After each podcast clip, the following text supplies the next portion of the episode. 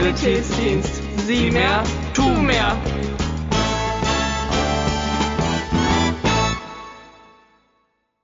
Hallo und herzlich willkommen zu einer neuen Folge von Hören und Helfen, der SSD-Podcast. Heute habe ich Björn Tore Hansen hier bei mir in der Folge.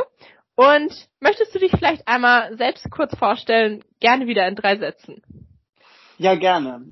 Vielen Dank für die Einladung. Also mein Name ist Björn Tore Hansen. Ich bin 27 Jahre alt und Arzt in Weiterbildung zum Facharzt für Innere Medizin und Hämatologie und Onkologie, also für Krebs- und Bluterkrankungen an der Uniklinik in Kiel.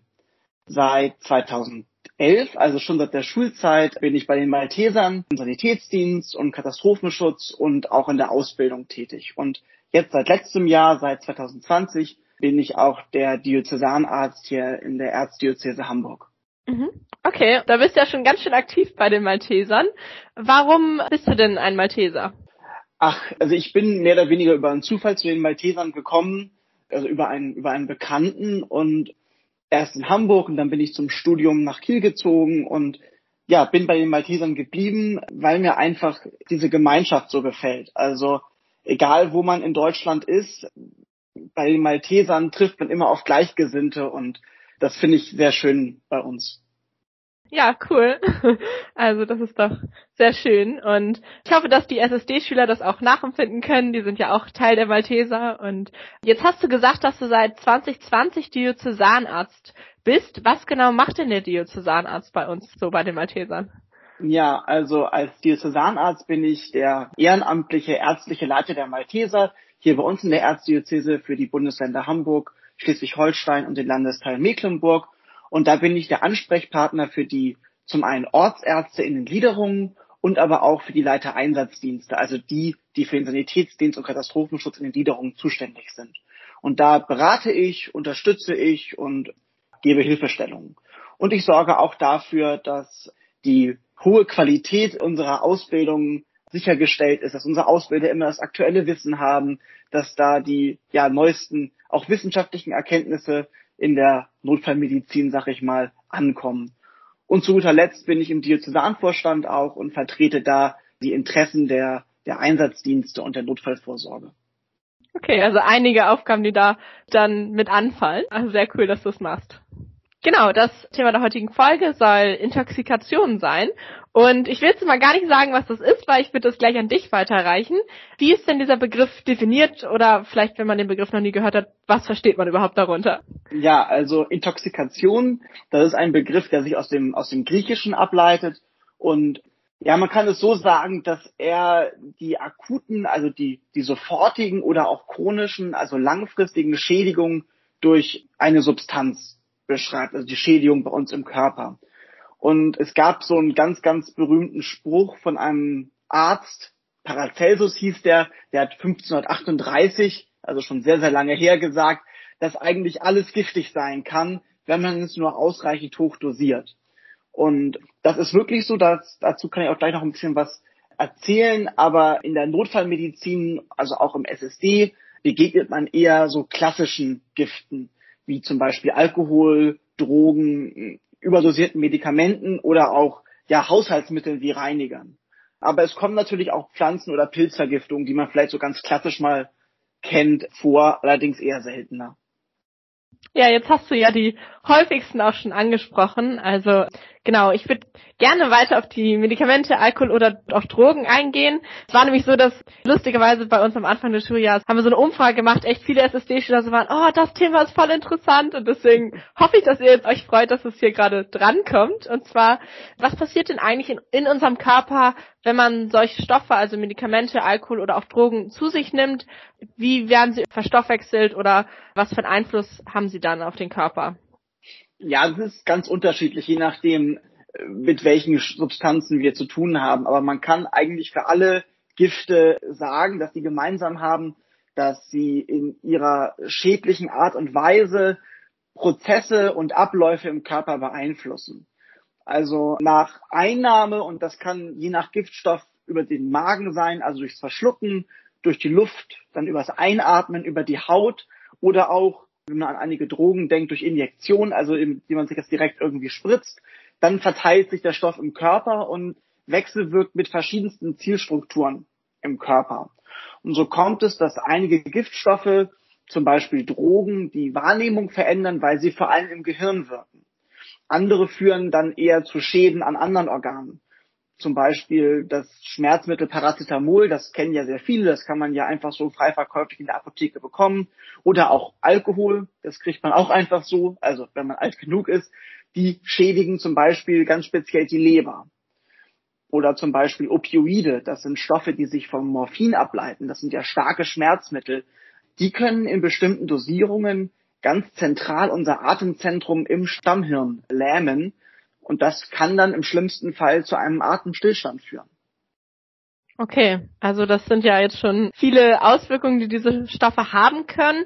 Ich würde gerne da noch ein bisschen äh, differenzieren zwischen vielleicht erstmal den kurzfristigen Auswirkungen, die diese Stoffe so haben können. Wenn wir da zuerst draufschauen, gibt es da irgendwas, was diese Stoffe vielleicht besonders gefährlich macht? Mhm. Auch das erzähle ich dir jetzt immer wieder, auch das ist immer sehr unterschiedlich, aber ich habe da mal so ein paar Beispiele, wo die Gefahren einfach unterschiedlich sind. Also alle sind natürlich gefährlich, aber einige haben besondere Gefahren. Zum Beispiel Kohlenmonoxid. Das ist ein Atemgift, das entsteht, wenn, wenn Dinge unvollständig verbrannt werden. Zum Beispiel, wenn eine Heizungsanlage, eine alte Heizungsanlage defekt ist. Oder auch, wenn es irgendwo brennt. Da ist das Tückische daran, dass Kohlenmonoxid unsichtbar ist, das ist geruchs- und geschmackslos. Also man bekommt es gar nicht mit. Und das kann dann, wenn man einige tiefe Atemzüge nimmt und in dem Raum eine hohe Konzentration an Kohlenmonoxid ist, zum Tod führen, weil es so wirkt, dass der Sauerstoff, der in unsere roten Blutkörperchen gebunden ist, verdrängt wird und dann erstickt man quasi innerlich. Bei anderen Stoffen, bestimmten Chemikalien, wie zum Beispiel sogenannten Benzolen, da ist das Gefährliche darin, dass sie so gar nicht akut wirken, sondern erst Jahrzehnte später durch Schädigungen an unserem Erbgut zu Krebserkrankungen wie zum Beispiel der Leukämie führen. Ähm, das ist Blutkrebs. Aber du hattest ja nach eher akuten Auswirkungen gefragt. Deswegen finde ich noch einen ganz interessanten weiteren Aspekt, dass es auch indirekte Gefahren gibt. Drogen oder Alkohol, die haben natürlich auch eine direkt schädigende Wirkung, aber sie verändern ja auch unsere Wahrnehmung. Und diese veränderte Wahrnehmung ist auch sehr gefährlich.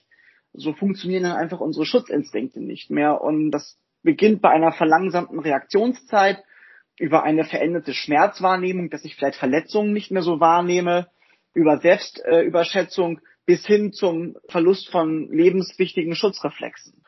So gibt es ganz, ja, vielleicht klassisches Beispiel mal bei Ecstasy, das ist ja so eine aufputschende Droge. Da ist es so, dass die Patienten aufgrund der Wirkung des Ecstasys kein Durstgefühl mehr haben. Und da gibt es einige wenige Fälle, wo dann die, die Leute, die dann das Ecstasy genommen hatten, Sorge hatten, zu wenig zu trinken und haben dann ganz viel getrunken. Und das hat dann zu einer ja, sogenannten Wasservergiftung geführt, weil wie Paracelsus schon gesagt hat, das hatte ich ja vorhin einmal erwähnt, kann alles in der in ausreichender Menge irgendwann giftig sein. Und so hat es dann hier bei diesen Patienten zu einer Wasservergiftung geführt. Okay, was nehmen jetzt unsere SSD-Schüler mit? Man kann sich auch am Wasser vergiften. genau. Ja, Aber genau. wenn man wenn man gesund ist und keine Drogen genommen hat, dann verhindert das Durstgefühl und unser gesunder Menschenverstand, dass wir zu viel Wasser trinken. Ja, okay. Ach, sehr schön. Genau. Und vielleicht nochmal, du hattest gesagt, dass auch bei es teilweise Benzolen zu Erbschäden kommen kann. Sind das dann Erbschäden, die nur auf den einen Organismus wirken oder kann es tatsächlich dann auch sein, dass weitere Generationen betroffen sind? Also wenn man noch im späteren Leben vielleicht Kinder bekommt? Also in der Regel ist es so, dass durch diese Erbgutveränderung primär die Zellen geschädigt werden, die zu unserem Körper gehören und eher seltener die Zellen, die für die Bildung von Samen oder Eizellen zuständig sind, weil diese Zellen, die sind besonders geschützt. Aber es gibt auch Substanzen und Medikamente, die nennt man dann reproduktionstoxisch, also giftig für die Reproduktion, für die Vermehrung. Die können dann potenziell auch dazu führen, dass die Samenzellen oder Eizellen geschädigt sein können. Das führt dann in der Regel aber gar nicht dazu, dass eine Schwangerschaft entsteht, weil die Zellen dann so geschädigt sind, dass es da schon ganz, ganz früh Probleme gibt. Mhm, okay, also kriegt man es im Zweifel gar nicht so richtig mit. Genau. Jetzt haben wir ganz viel drüber geredet, was für Auswirkungen das alles so haben kann. Es ist natürlich auch sehr schwierig, es wirklich über einen Kamm zu kämmen, sage ich mal, diese unterschiedlichen Stoffe. Was können denn jetzt zum Beispiel SSD-Schüler machen, wobei sie hoffentlich nicht oft damit zu tun haben werden, aber generell, wie erkennt man denn, wenn jemand so eine Substanz vielleicht intus hat? Auch das ist wieder sehr unterschiedlich. Es reicht quasi von Übelkeit über Wahrnehmungsstörungen, einer psychischen Veränderung bis hin, ich hatte es schon erwähnt, zu Bewusstlosigkeit und Atemstillstand. Aber häufig kann man sagen, ergibt sich der Verdacht auf eine Intoxikation aus der Situation heraus, in der die Person dann aufgefunden wird. Außerdem ist es hier ganz wichtig, die Anamnese durchzuführen, also die Befragung der Patientin oder des Patienten. Hat sie oder er vielleicht irgendwas Ungewöhnliches gegessen oder getrunken oder hat er vielleicht sogar direkt Kontakt zu Chemikalien gehabt? Mhm. Und wenn man jetzt zum Beispiel sagt, ein SSD-Schüler geht vielleicht irgendwo am Bahnhof lang und da liegt jetzt einer in der Ecke. Also manchmal ist es ja so, dass es Menschen gibt, die kein, kein Zuhause haben und dann da grundsätzlich vielleicht sich dort aufhalten. Aber wie kann man denn vielleicht merken, okay, dieser Person scheint es irgendwie schlecht zu gehen, da die braucht Hilfe weil sie vielleicht mit solchen Substanzen in Kontakt gekommen ist. Oder wenn man merkt, jemand ist vielleicht bewusstlos oder nur schwer ansprechbar, macht es dann tatsächlich einen Unterschied, wenn man sagt, ah, das ist vielleicht darauf zurückzuführen, dass sie solche Substanzen zu sich genommen hat. Gibt es da noch Möglichkeiten, das zu erkennen? Oder wie sollte man in so einer Situation am besten handeln? Ja, ich glaube, das ist, das ist schwierig. Also was das Allerwichtigste ist, dass man hier auf den Eigenschutz so ein bisschen achtet. Also gerade irgendwie am Bahnhof in der dunklen Ecke, dass man sich vielleicht einfach direkt Hilfe dazu holt, als Schüler vielleicht auch einen Erwachsenen dann dazu holt und dann die so ein bisschen, wenn man das Gefühl hat, es ist hier sicher, ich kann mich hier auch hinknien, ich kann mir diese Person einmal anschauen, ich kann sie fragen, ob sie Hilfe braucht oder wenn sie bewusstlos ist, ich kann erste Hilfemaßnahmen durchführen, also lebensrettende Sofortmaßnahmen durchführen. Das kann man ruhig machen, aber man sollte auf jeden Fall, es ist ja eigentlich klar, zuallererst den Notruf dann rufen über die 112, um sich professionelle Hilfe zu holen. Und da unterscheidet es sich eigentlich dann nicht von der sonstigen ersten Hilfe, außer dass man vielleicht noch ein bisschen mehr auf Eigenschutz achtet. Also jetzt das klassische Beispiel von dir, da liegt jemand am Bahnhof in der Ecke irgendwie, sind da vielleicht Spritzen, wo ich mich reinknien könnte? Ist da irgendwas anderes Gefährliches? Leute, die Drogen genommen haben, die verhalten sich häufig auch unvorhersehbar und dass man da einfach ein bisschen vorsichtig ist. So. Und wenn man ein ungutes Gefühl hat, dann bleibt man einfach da, bis der Rettungsdienst da ist. So. Also man muss jetzt nicht etwas tun, was man sich nicht zutraut. Das finde ich ganz, ganz wichtig. Und wenn man jetzt aber in einer Situation ist, wo man sagt, es ist sicher und ich möchte erste Hilfe leisten, dann kann man das entsprechend machen, wie nachdem die Situation ist, stabile Seitenlage oder auch einfach Betreuung, bis der Rettungsdienst da ist. Was ich ganz wichtig finde, weil es früher häufig noch so beigebracht wurde, ist, dass man kein Erbrechen auslöst. Also früher hat man mal gesagt, was reinkommt, muss auch wieder raus. Und das sollte man nicht machen, weil es zum Beispiel, wenn man sich mit einer Säure, also mit einem Haushaltsreiniger oder mit einer Lauge irgendwie vergiftet hat, dass es dann auf dem Weg raus nochmal alles verätzt zum Beispiel. Und deswegen kein Erbrechen auslösen, nichts trinken, nichts essen, also nicht irgendwie das wieder verdünnen wollen oder so, keine Medikamente einnehmen, sondern einfach warten, bis der Rettungsdienst da ist und die helfen dann weiter. Und mhm. wenn man jetzt ein bisschen niederschwelliger was tun möchte, vielleicht man selber hat das Gefühl, ich habe vielleicht irgendwas Komisches gegessen, irgendwie was aus dem Wald oder ein Pilz und es waren vielleicht doch keine Champignons oder ich bin mir nicht sicher.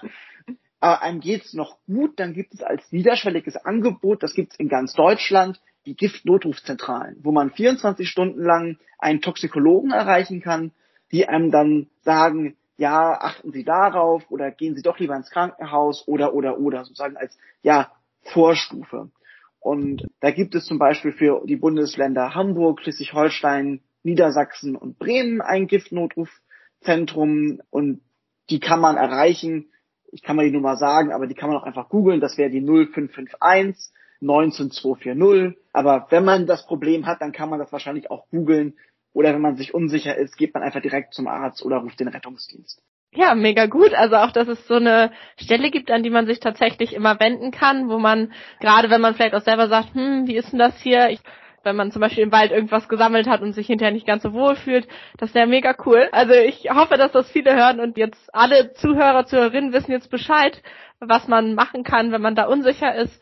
Vielleicht noch mal ein bisschen alltäglicher. Ich sag mal, Alkohol ist ja bei uns in der Gesellschaft sehr weit verbreitet.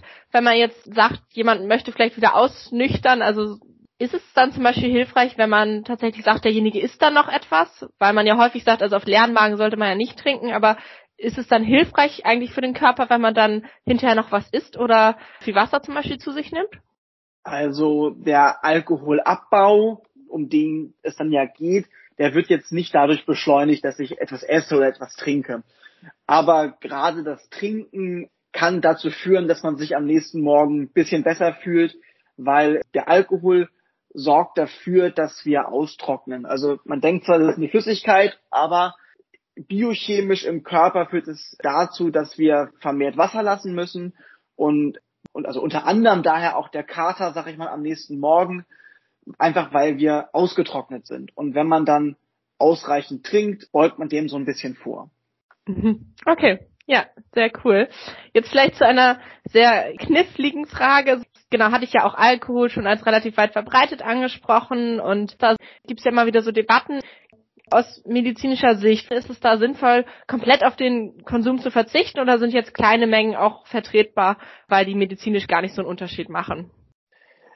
Ja, das ist wirklich eine schwierige Frage. Also ich glaube, wenn man ganz, ganz streng wäre, sollte man natürlich auf sämtliche schädigenden Substanzen, also auch auf Alkohol verzichten. Aber ich glaube, dir ist es klar, unseren Hörern ist es klar, mir ist es klar, dass das zumindest in unserem Kulturkreis hier in Europa eher eine unrealistische Vorstellung ist. Und was ich viel wichtiger finde, ist, dass man bei diesem Thema aufeinander achtet. Also wenn man jetzt mit seinen Freunden mal gelegentlich was trinkt, sollte man einfach aufeinander aufpassen. Geht's allen gut? trinkt einer vielleicht doch ein bisschen zu viel, als es für ihn gut wäre und dann ruhig drauf ansprechen. Da kriegt man dann vielleicht erstmal einen doofen Spruch von dem Gegenüber, aber ja, vielleicht denkt er dann doch nochmal drüber nach und lässt es dann erstmal sein. Und das gilt sowohl, wenn man jetzt irgendwie gerade zusammensitzt, als auch, wenn man jetzt merkt, ach Mensch, mein Kumpel, der trinkt schon relativ viel irgendwie, so unter der Woche mal, dass man dann einfach aufeinander achtet und den dann darauf anspricht ich glaube, das ist so das Wichtigste, weil ganz verzichten, das ist, es ist einfach unrealistisch. Okay, ja, ach, das ist doch ein sehr, ja, würde ich wirklich sagen, realistisches Bild. Und jetzt so zum Ende, gibt es noch irgendwas, was du gerne unseren Zuhörer, Zuhörerinnen, SSD-Schüler, Schülerinnen mit auf den Weg geben möchtest? Irgendeine Botschaft?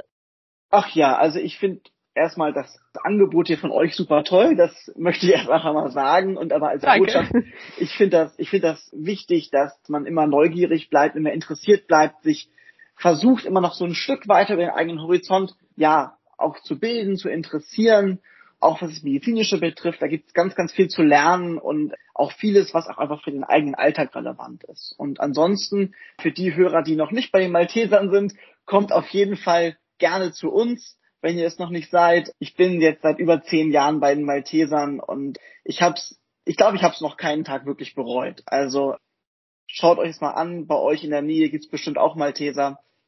Schickt mal eine E-Mail oder kommt mal vorbei. Und ansonsten passt auf euch auf, passt aufeinander auf und bleibt gesund. Ja, genau, das hat man heutzutage sehr oft, dieses bleibt gesund. genau, aber sehr schön. Und ich freue mich, dass du heute hier als Gast dabei warst bei uns in dieser Folge. Und dann hoffe ich, dass ihr wieder einschaltet, wenn es wieder heißt. Schulsanitätsdienst. Sieh mehr, tu mehr.